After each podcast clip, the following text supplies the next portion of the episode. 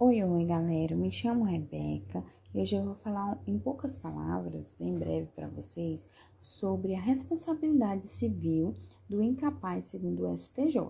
Bom, em uma publicação da revista Migalhas em 2017, fala que a quarta turma do STJ definiu qual o limite da responsabilidade do menor a partir de interpretação do artigo 928 do Código Civil, segundo o qual o incapaz responde pelo, pelos prejuízos que causar e se as pessoas por ele responsáveis não tiverem obrigação de fazê-lo ou não se dispuserem de meios suficientes.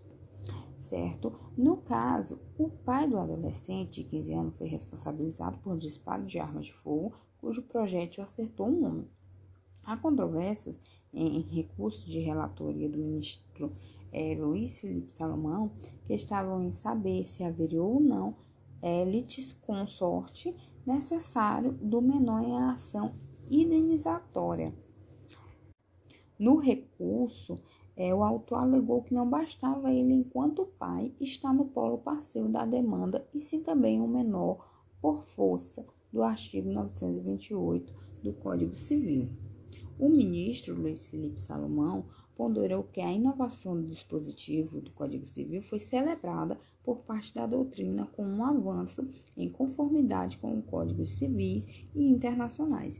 O espírito da lei, em mudança de perspectiva, foi romper com o antigo sistema, buscando facilitar a reparação do dano. A conclusão do relato é, quanto ao caso é que há responsabilidade subsidiária e não solidária. E só quando o patrimônio do responsável é insuficiente, executam-se os bens do próprio incapaz. É, segundo a, de fato, aparente, é, aparente contradições, né, é, legislação acerca do tema, mas o artigo 928 é regra especial em relação aos demais. Prevendo a responsabilização, apenas quando os responsáveis não tiverem meios de ressarcir e ainda não pode ultrapassar o patrimônio mínimo do infante. Dessa forma, não há para Salomão obrigação legal da vítima lesada em litigiar contra o responsável e o incapaz. É, e assim negou o provimento ao recurso do autor, a decisão foi unânime.